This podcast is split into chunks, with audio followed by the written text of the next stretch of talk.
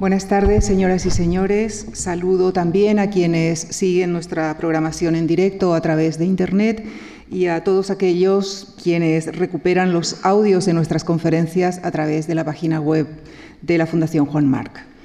Agradecemos esta tarde eh, la participación en nuestro programa de conferencias de Alberto Bernabé, profesor emérito de Filología Griega de la Universidad Complutense de Madrid, quien ya ocupó esta tribuna anteriormente para hablarnos del orfismo, tema sobre el que ha dirigido diversos proyectos de investigación y ha publicado una amplia bibliografía. Pero otro de los temas capitales de sus investigaciones es el que hoy nos convoca, el culto de Dioniso. En este ámbito es autor, entre, otros, del libro Dioniso, los orígenes, textos e imágenes de Dioniso y lo dionisíaco en la Grecia antigua. Asimismo, ha coordinado con otros autores el libro titulado Redefining Dionisos. De manera global, el profesor Bernabé es autor de más de tres centenares de publicaciones sobre lingüística griega e indoeuropea, literatura, religión, y filosofía griegas. Recordarán ustedes que el martes pasado el profesor eh, García Romero nos hablaba en esta misma tribuna de unos cultos que se desarrollaban en un santuario, con unos fieles que ayunaban, que intentaban llevar eh, una vida con decoro, con la esperanza de una vida después de la muerte. Esta tarde el profesor Bernabé mm, nos hablará de unos cultos mucho más transgresores.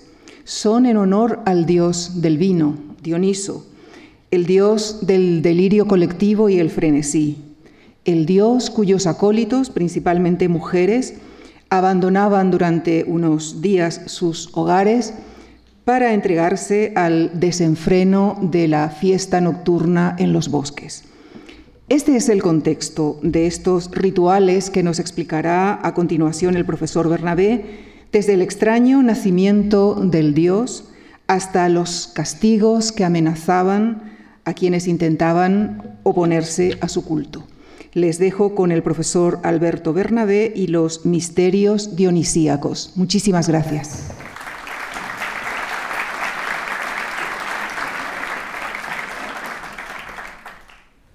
Antes de nada, eh, deseo agradecer a la Fundación Juan Marc por su invitación, que me honra y que me permite eh, pues hablar de cosas extrañas a las que me dedico, que no todo el día, todos los días me dejan hablar de ellas. Dioniso es quizá el dios más extraño de Grecia y por ello quizá también el más atractivo es extraño porque su naturaleza divina está un poco en entredicho. Nace de un dios y de una mortal. Y en varias versiones del mito se dice que muere. Y estos rasgos, nacer de una mortal y morir, son impropios de un dios, digamos, olímpico normal. En efecto, cuenta el mito que una de las amantes de Zeus, que tenía muchas, una mortal, la tebana Semele, había quedado embarazada de él, y la diosa era, la esposa legítima de Zeus, dispuesta siempre a boicotear lo más posible las infidelidades de su marido, visita disfrazada a Semele y le dice que Zeus no la ama lo suficiente, porque no se unía a ella de la misma manera que lo hacía con su propia mujer. Semele, celosa, obliga a su amante divino a jurar que le cumplirá un deseo, sin decirle cuál es. Y cuando Zeus lo hace, ella le pidió esto, que se uniera a ella como lo hacía con Hera. Claro, como el Dios lo había prometido, no es que palabra de rey no puede volverse atrás, palabra de Dios mucho menos. Entonces, pues eh, Zeus lo hizo, tuvo que hacerlo, y como resultado de ello, Seme le resultó fulminada. En esta representación se muestra la continuación en viñetas anterior.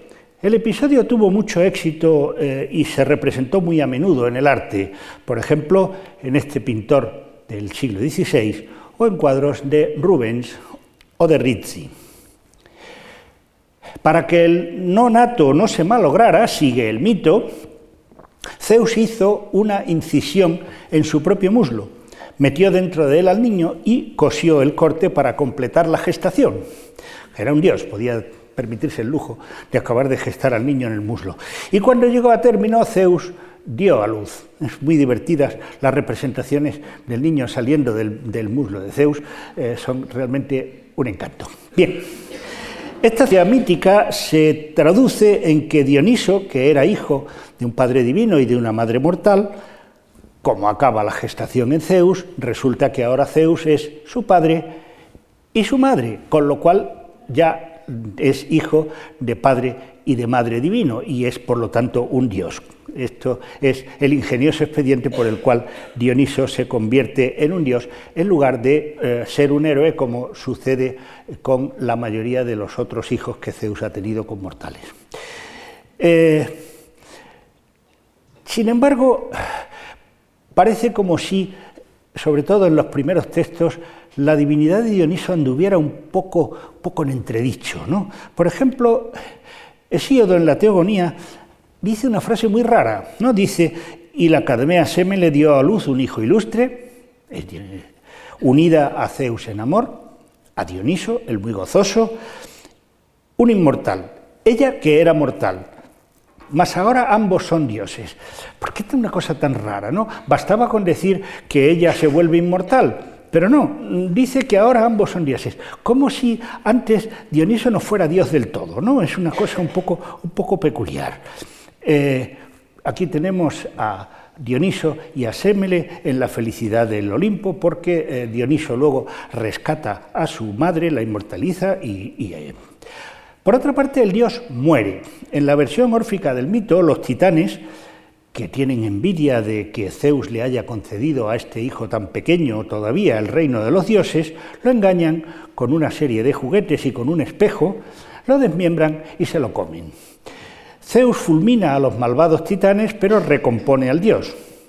Con todo este hecho de que sea un hijo de Dios y de mortal y que además muera, acerca a Dioniso a los seres humanos, mucho más que los demás olímpicos, en tanto que comparte con ellos experiencias, digamos, supremas como la experiencia de la muerte.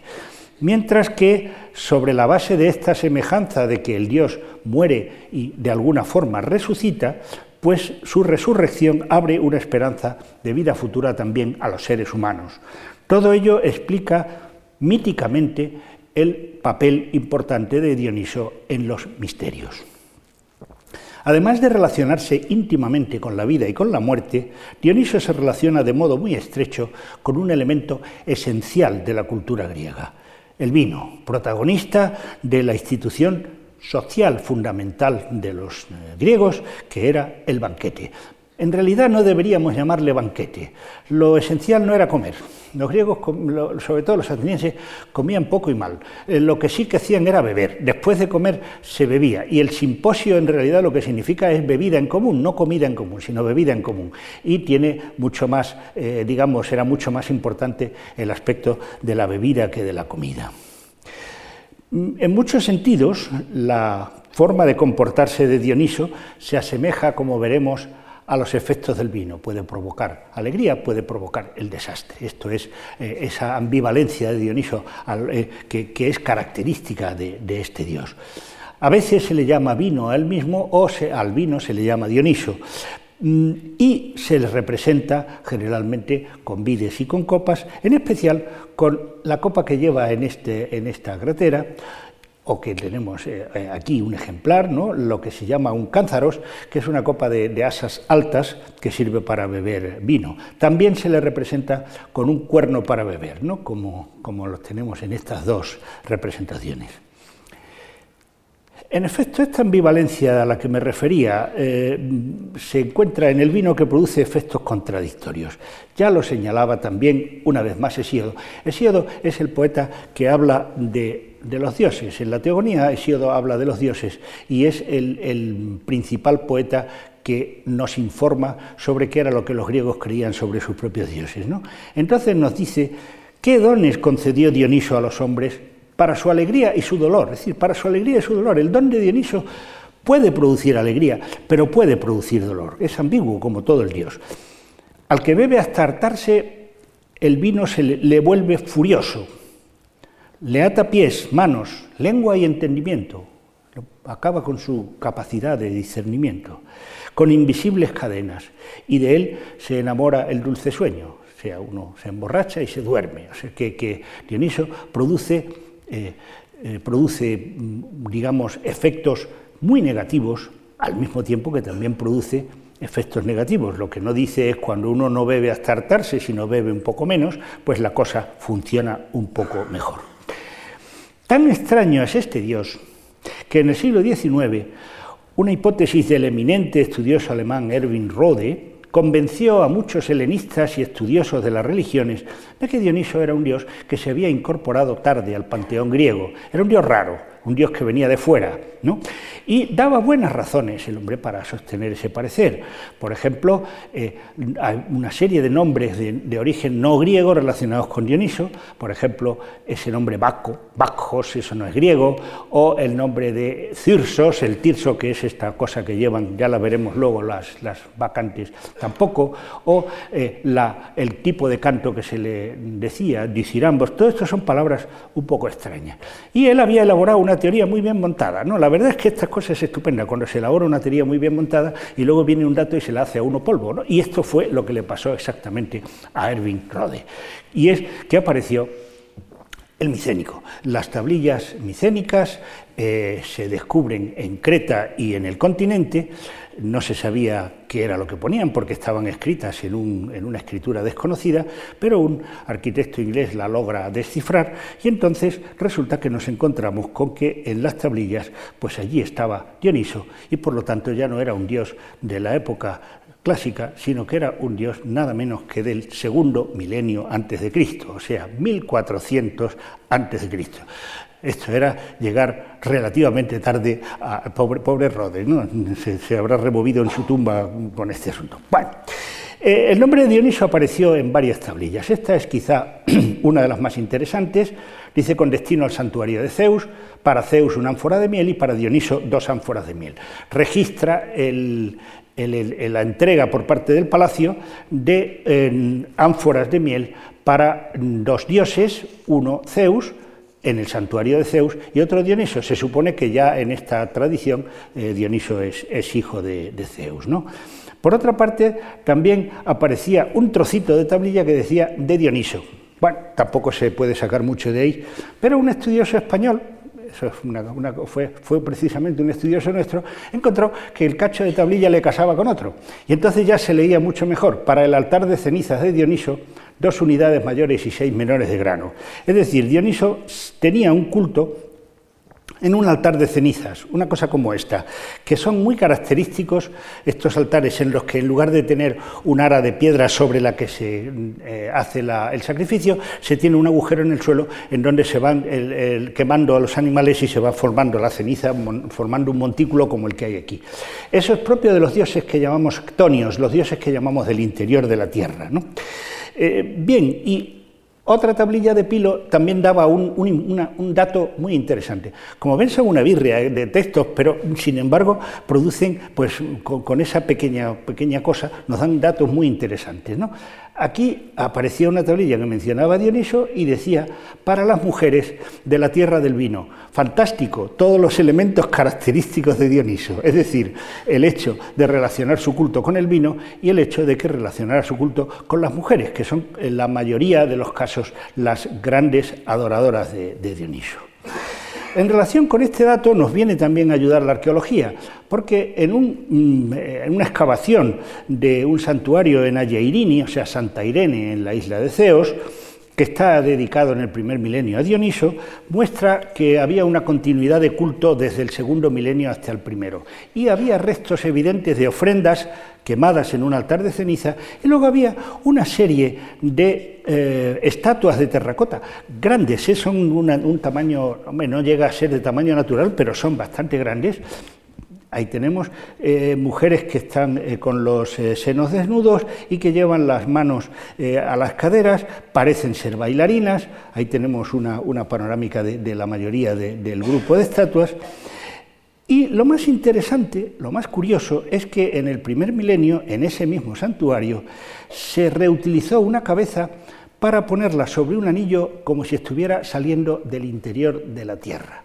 Los arqueólogos que han estudiado este, este centro pensaban que eh, es un intento de representar a Dioniso surgiendo del mundo inferior para ser recibido por las mujeres danzarinas. E, esta idea de, Dioniso viniendo del mundo eh, interior, del mundo inferior, viniendo, es muy interesante porque ya hacía mucho tiempo que un otro gran estudioso alemán, Walter Otto, este señor que aparece aquí fumándose tranquilamente su cigarrillo, le llamó a Dioniso el Dios que viene. Es decir, Dioniso no está, Dioniso no está en las comunidades, sino que es un Dios que se le invoca, aparece, añadiré, lo pone todo patas arriba y luego vuelve a desaparecer otra vez. Es decir, que esto es las características típicas de, Dioniso.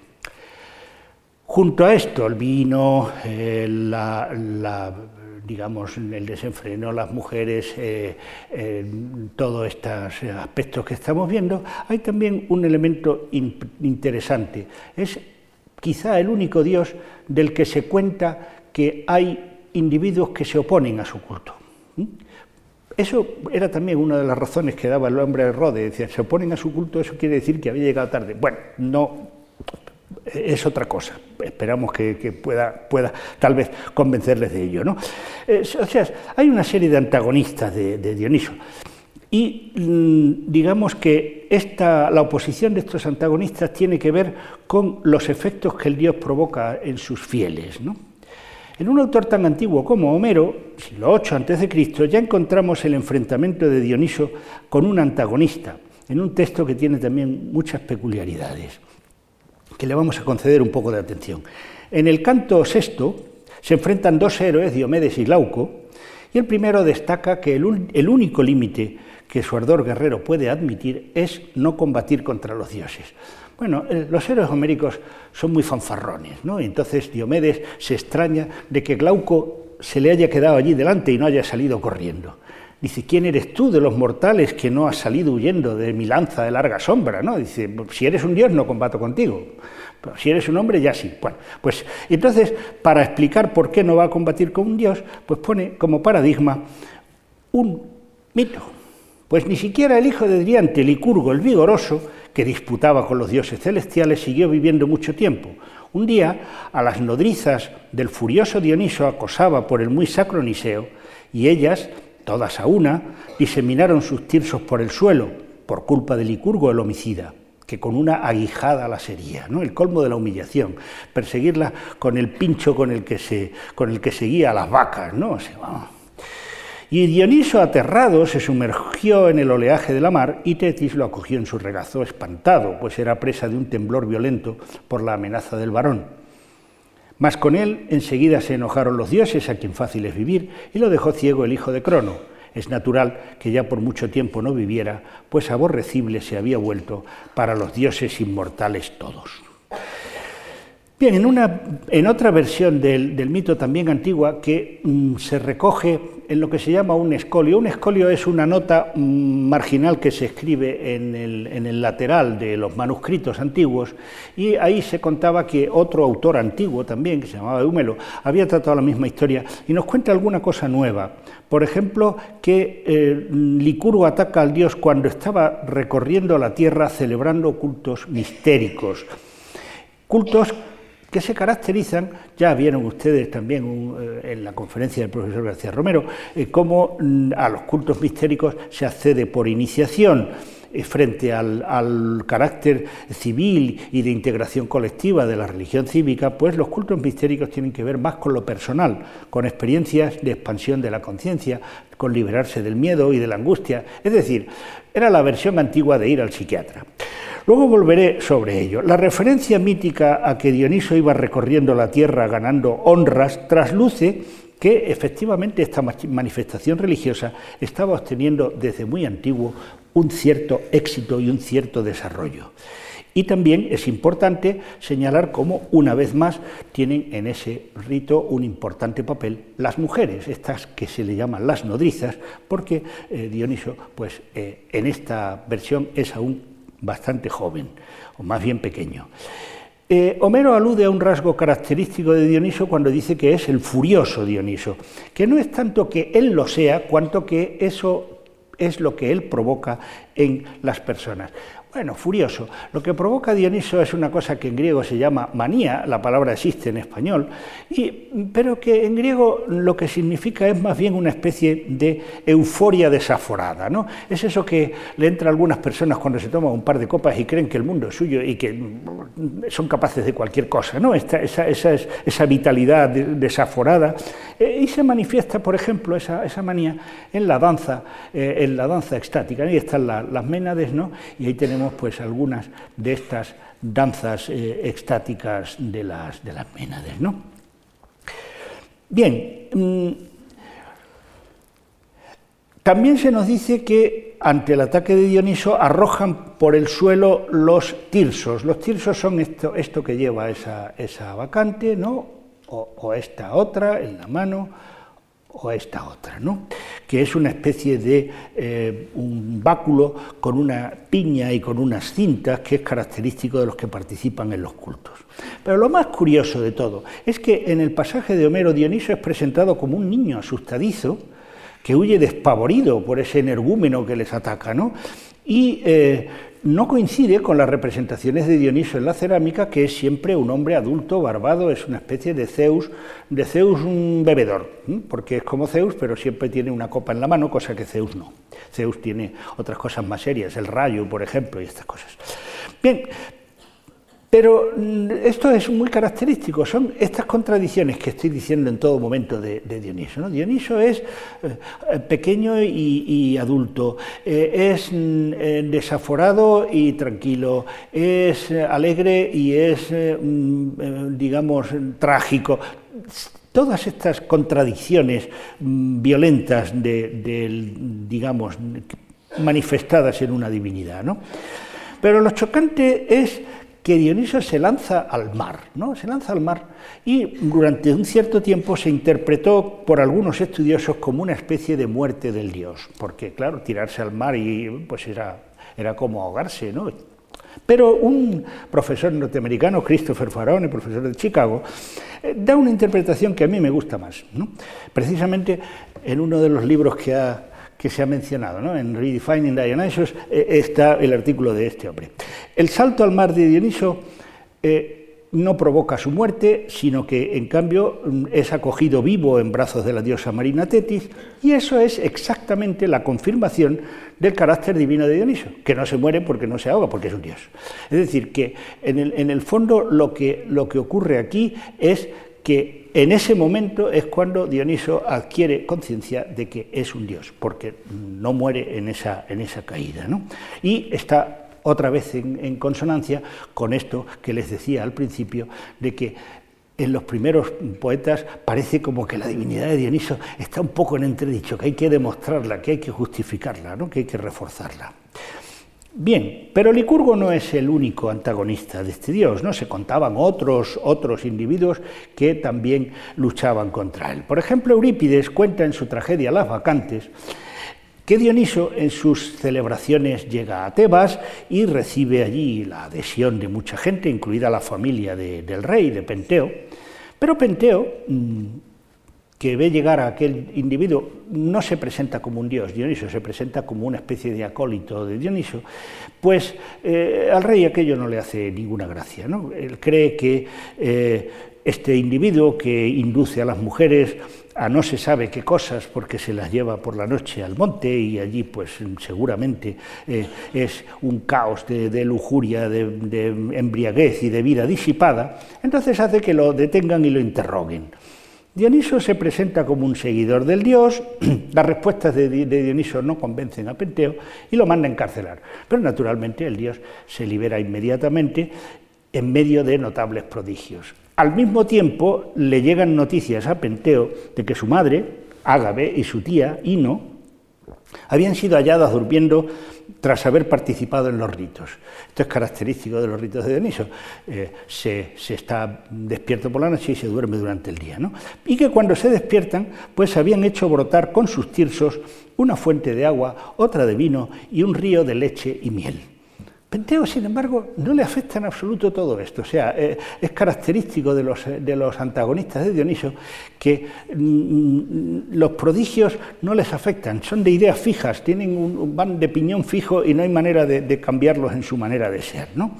Eh, entonces, pues eh, está dispuesto a quiere, quiere digamos, sorprender al, Dios, bueno, al Dios, no, al que, él cree, el acólito del Dios, eh, en los ritos nocturnos eh, que de, dudosa moralidad y se disfraza de mujer y se va a espiarlos, pero es descubierto y las vacantes lo descuartizan.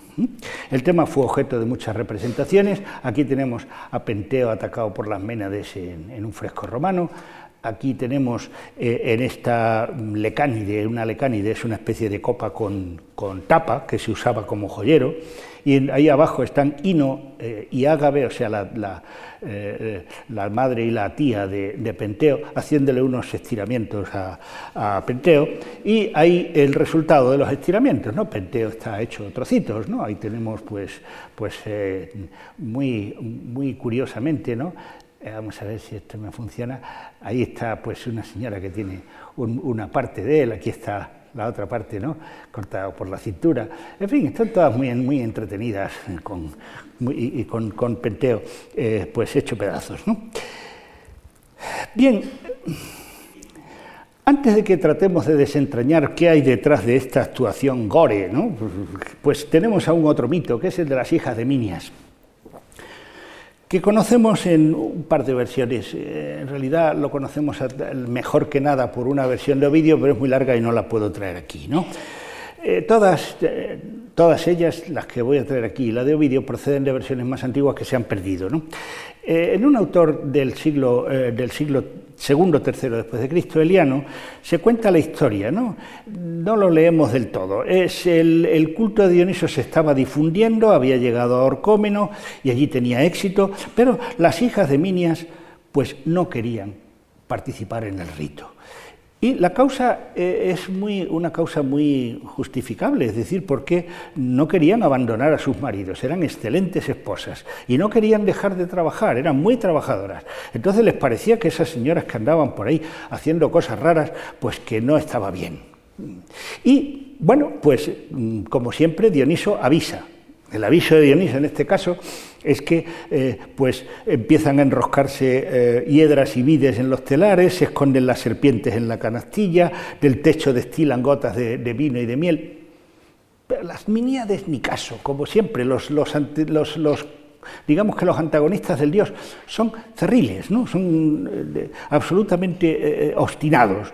Y bueno, pues lo que hace entonces Dioniso es que las obnubila y en su obnubilación pues eh, se desmiembran a, uno de los niños de una de las, eh, de una de las miníades y, eh, bueno, luego intentan unirse a las Ménades que las rechazan porque las Ménades no son asesinas y acaban convirtiéndose en, bueno, en este caso, en esta versión, una en murciélago, otra en corneja y otra en lechuza. ¿no?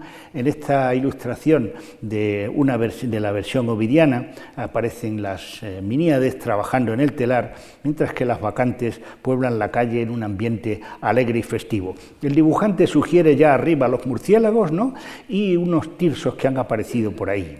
Bien, en otra versión, que es de un autor del siglo II, III después de Cristo, nos dice otra vez que, eran extremadamente diligentes, dicen que eran unas muchachas muy trabajadoras y que dirigían reproches a las otras mujeres porque se iban a las montañas. ¿Qué, era eso? No? Entonces eh, Dioniso toma la forma de una muchacha y les aconseja no despreciar los ritos del dios.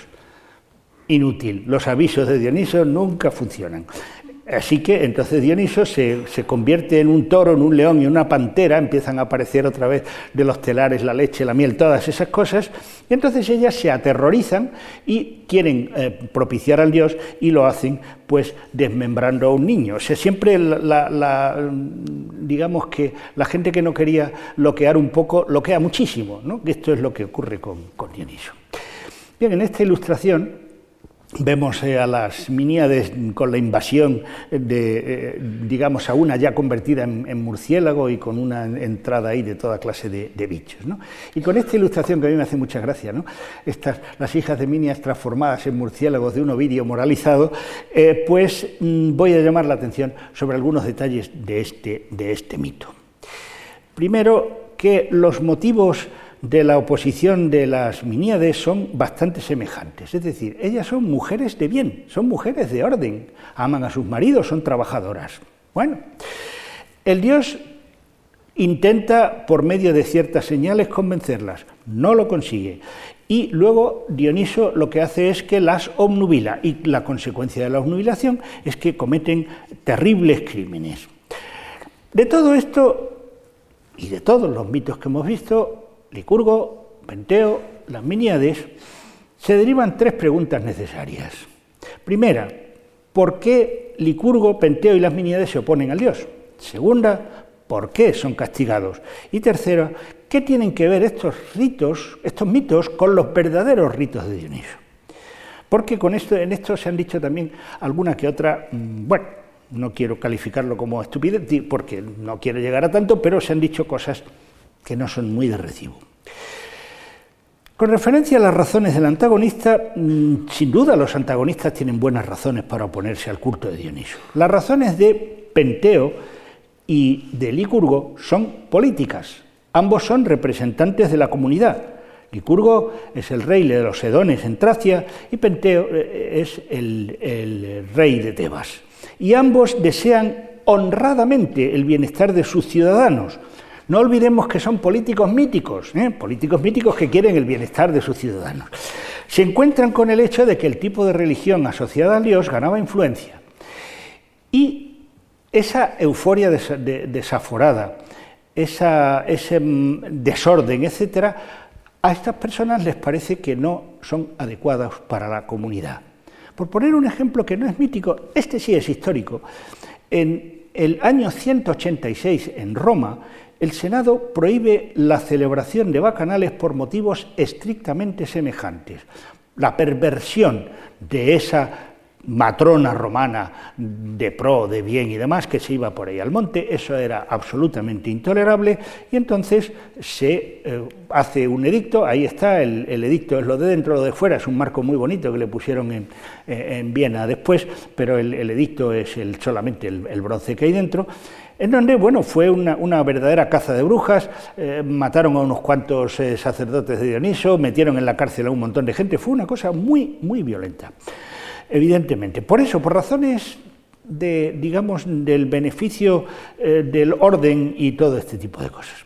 Bueno, de manera que no es que un gobernante como Penteo sea hostil a Dioniso porque es impío o porque es ateo, en realidad ni siquiera sabe Penteo que su antagonista es un dios, ni Licurgo tampoco, sino porque actúa de la manera que es esperable en un verdadero político o en gente de bien, que aprecia el comportamiento correcto, la decencia de las conductas, el bienestar de los ciudadanos y el mantenimiento del orden público, como político sabe que es difícil gobernar sobre ciudadanos que pierden la razón y la mesura y cree sinceramente, creen sinceramente que eso no es bueno para ellos ni para la ciudad.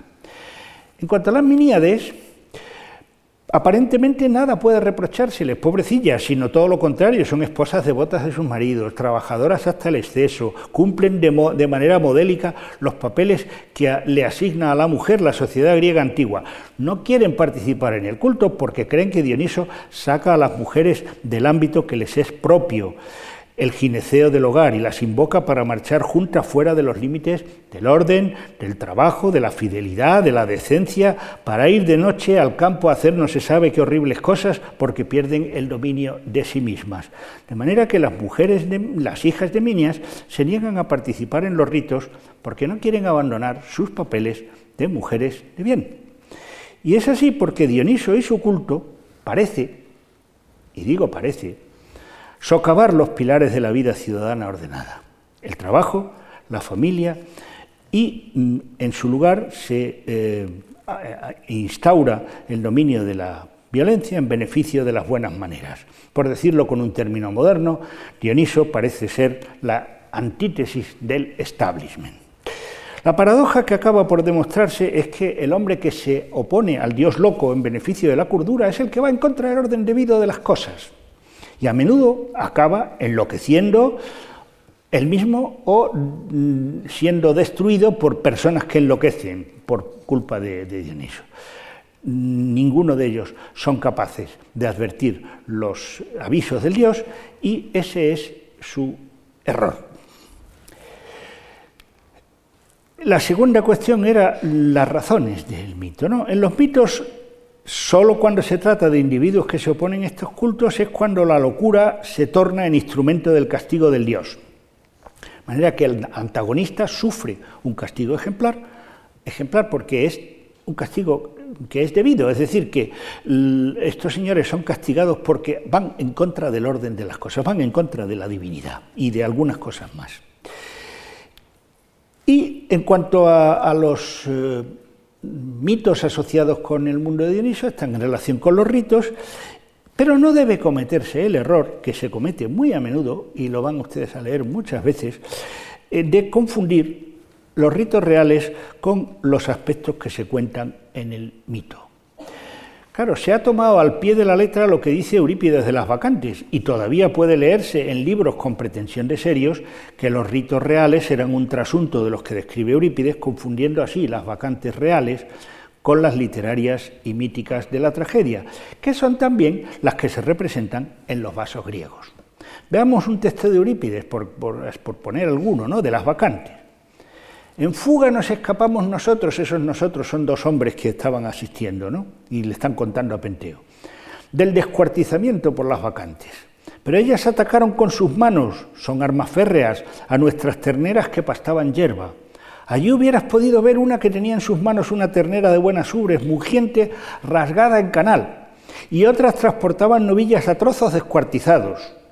Se podía ver un costillar o una pata con pezuña arrojada por lo alto y lo bajo. Los rojos pingajos colgaban sobre las ramas bajas de los abetos y goteaban sangre. Los toros feroces, con toda la furia en sus cuernos, se dejaban derribar de frente a tierra arrastrados por mil manos de muchachas. Los trozos de carne pasaban de mano en mano más rápido de lo que podrías captar con tus regias pupilas. Gore, ¿eh? gore, gore, gore. Eh, y también en los vasos griegos encontramos un panorama semejante. ¿no? Vamos a ver aquí. Por ejemplo, esa Ménade pues, mm, lleva un cervatillo a cuestas con una sola mano. Bien, y esta otra, que ciñe su cabello con serpientes, pues lleva una pantera cogida por, por la pata, seguramente para desmembrarla y comérsela.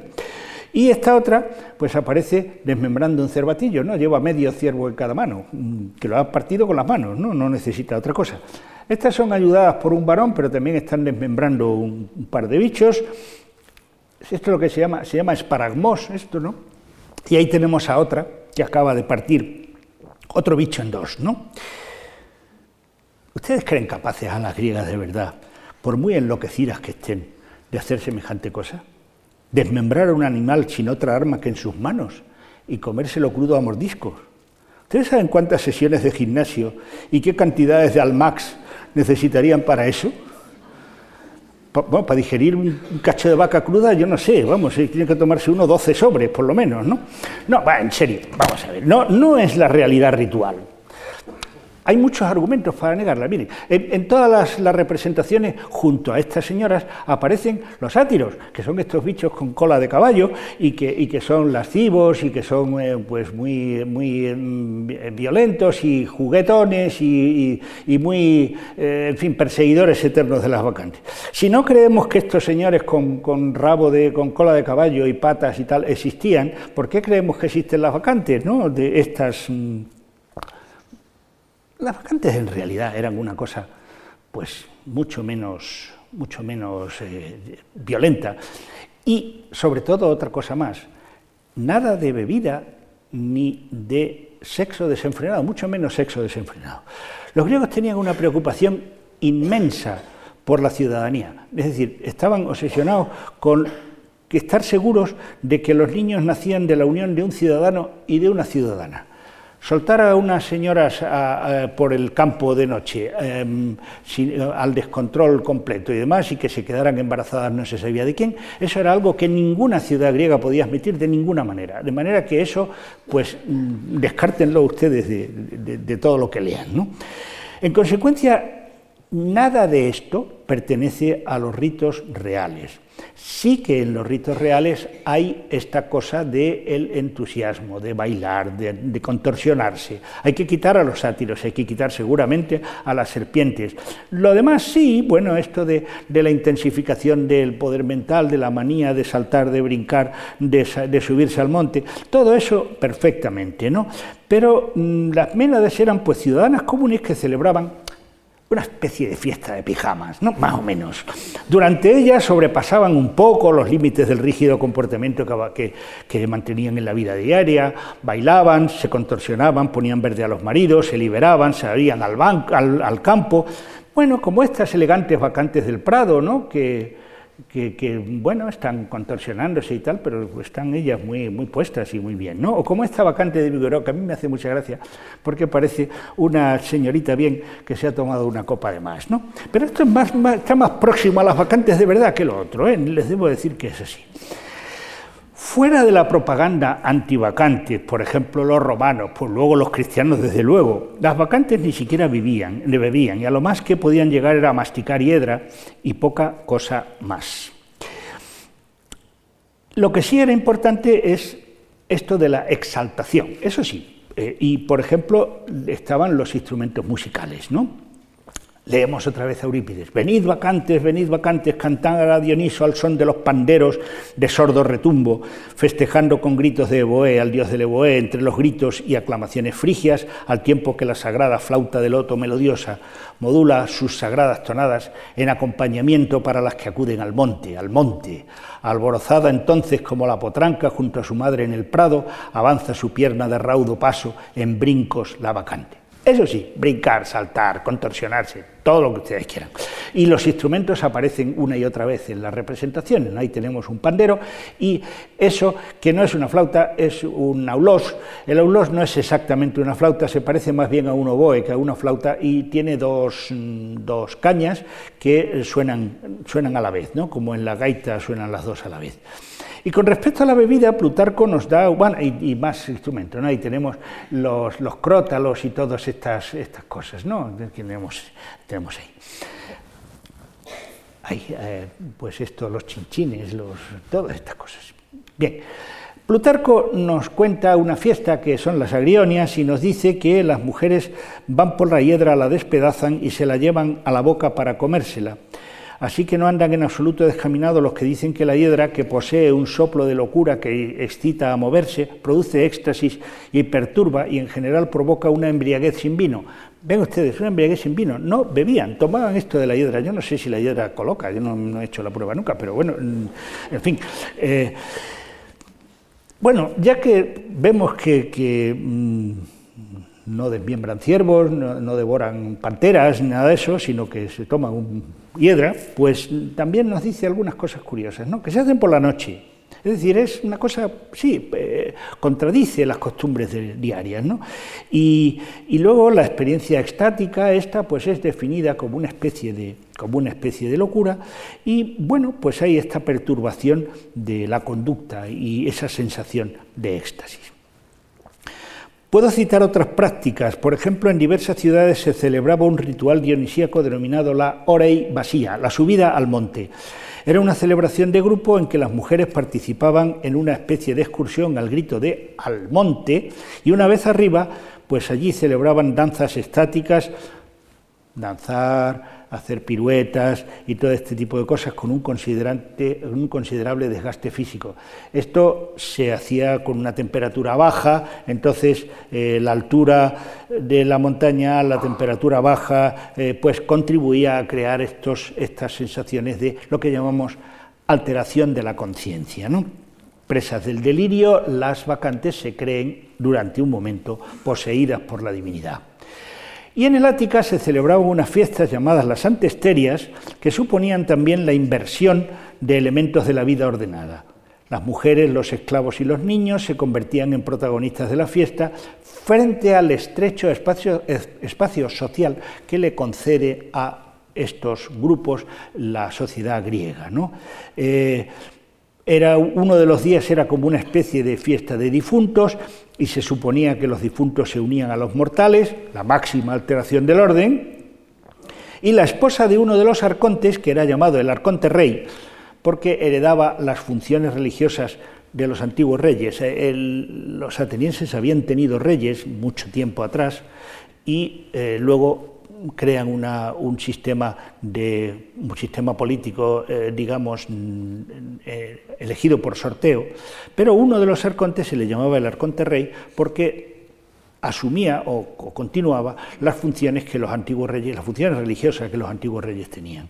Y entonces la esposa de este rey se suponía que era entregada al dios como esposa durante las antesterias, en lo que se llama una boda sagrada.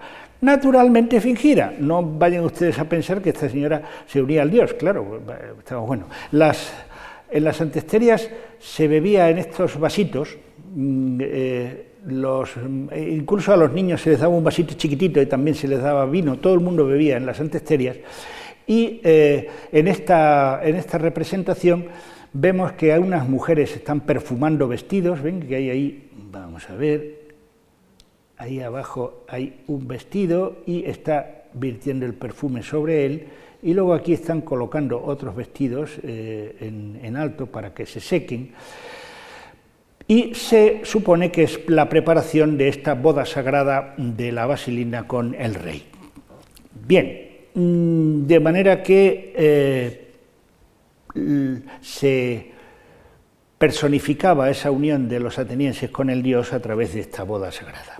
Bueno, vamos a tratar de reestructurar lo que hemos ido viendo y obtener algunas conclusiones. En sus diversas modalidades, los ritos dionisíacos se incluyen en el marco de los misterios. Ahí tenemos la Villa de los Misterios con una representación de Dioniso eh, presidiendo precisamente eh, esa celebración. Que eran ritos religiosos secretos a los que se accedía voluntariamente porque se participaba en ellos tras una iniciación personal, no formaban parte de los ritos cívicos públicos que eran obligatorios, pero eso no quiere decir que se opusieran a la religión de la polis. No olviden ustedes que los griegos eran politeístas, es decir, que no mm, unas celebraciones religiosas no contradicen a las otras.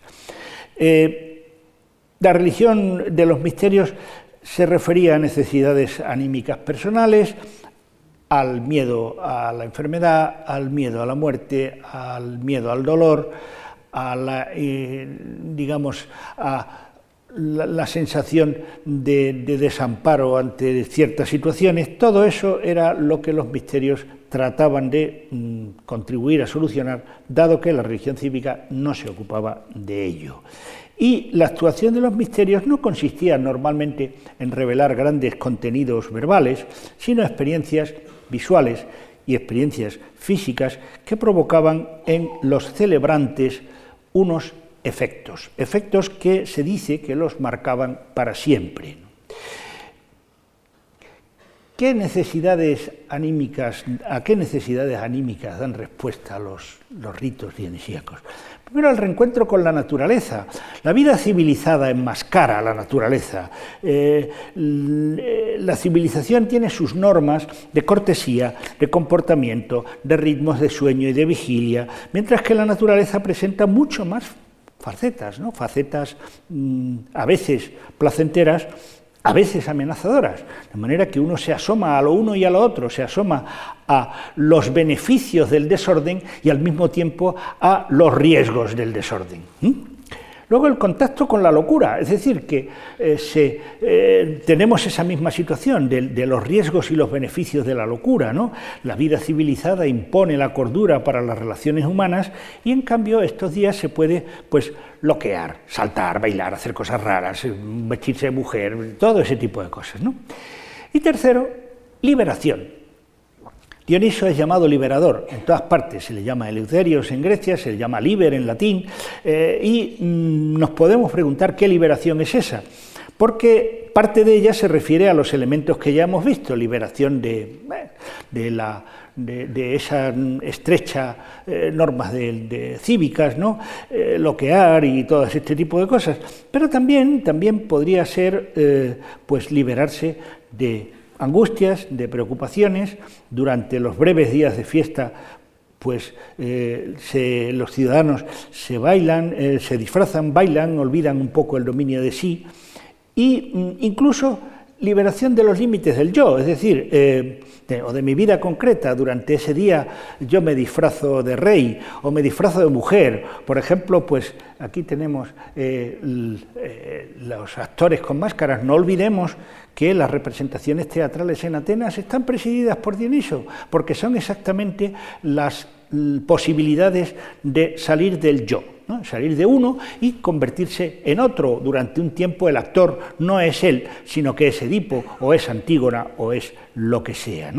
Eh, y también, pues, bueno, eh, hay una posibilidad más profunda que es la liberación en el más allá. Es decir, eh, Dioniso aparece en, este curioso, en esta curiosa cratera que está en el Museo de Toledo, pero no la Toledo nuestra, sino la Toledo de Ohio, en que encontramos a Dioniso que le está estrechando la mano a Hades, Hades es el dios de los infiernos, ¿no? De manera que esta especie de pacto entre Dioniso, que viene, eh, viene seguido ¿no? de una vacante que está aquí, ¿no? y, después ese pacto con, con Dioniso que aquí aparece también Hermes. Hermes es el dios que lleva las almas al más allá, ¿no? De manera que el hecho de que Dioniso esté pactando con, Hades parece, parece, querernos decir que eh, el rito dionisíaco incluía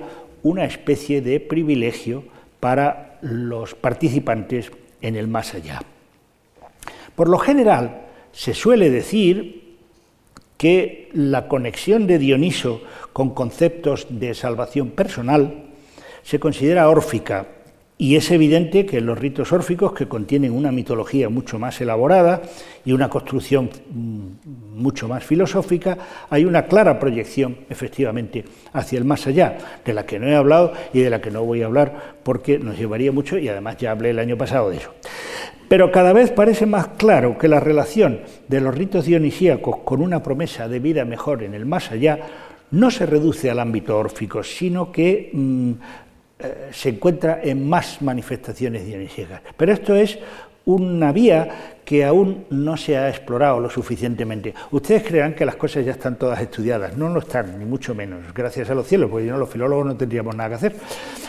De manera que, en suma, los mitos dionisíacos como explicación paradigmática de la realidad y sus ritos como la práctica consagrada por la costumbre, transmitían a los griegos un mensaje para este mundo y otro para el más allá.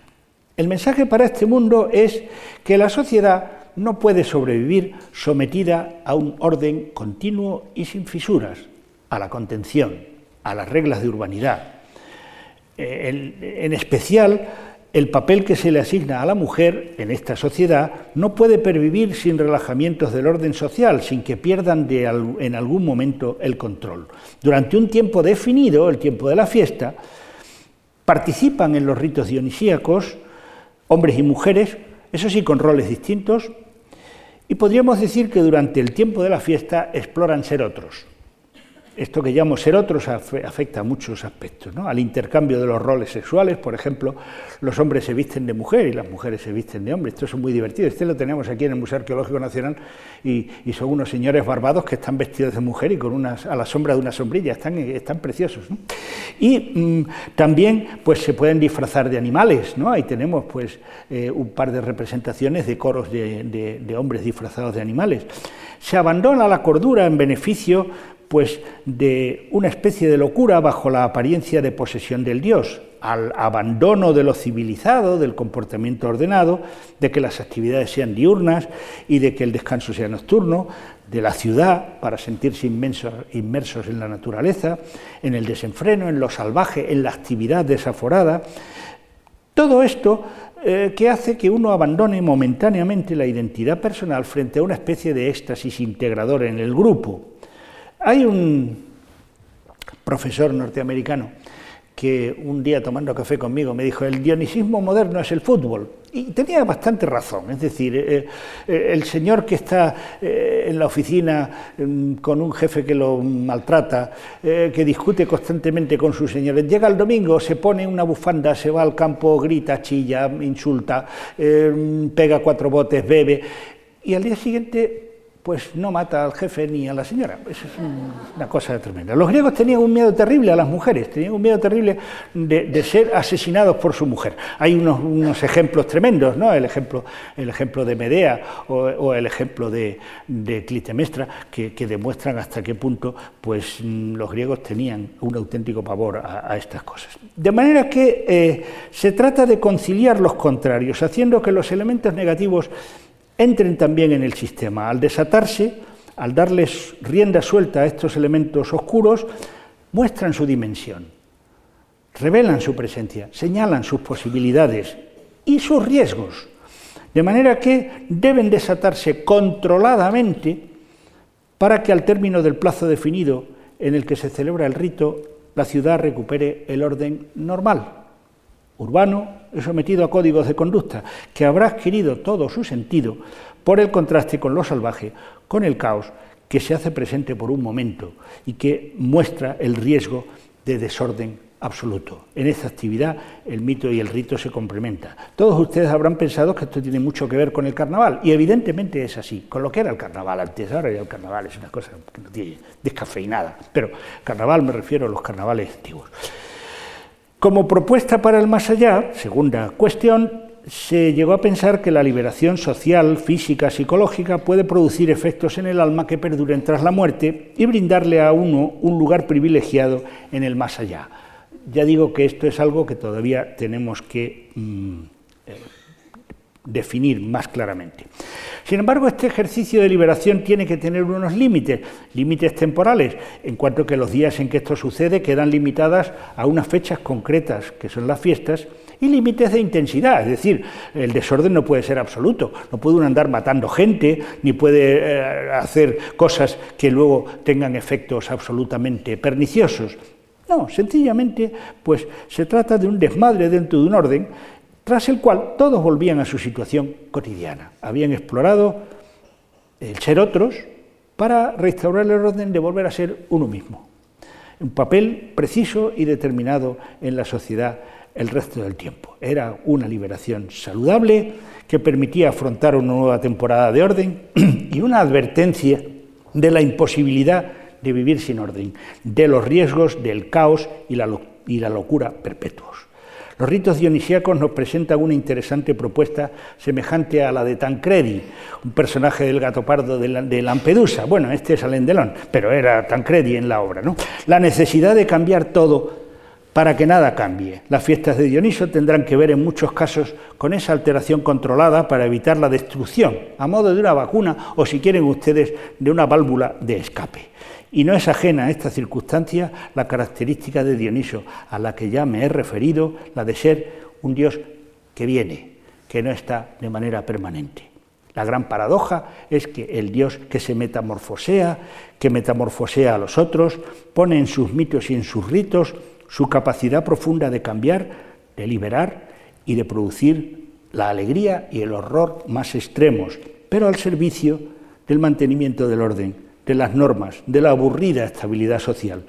Después de la transgresión, del la transgresión del orden del mundo y de la liberación de la moral civilizada, la fiesta lograba un efecto saludable porque permitía la refundación del orden tras el paréntesis de la fiesta. La rienda también somete la liberación ritual y el rito libera para seguir refrenando. Muchas gracias.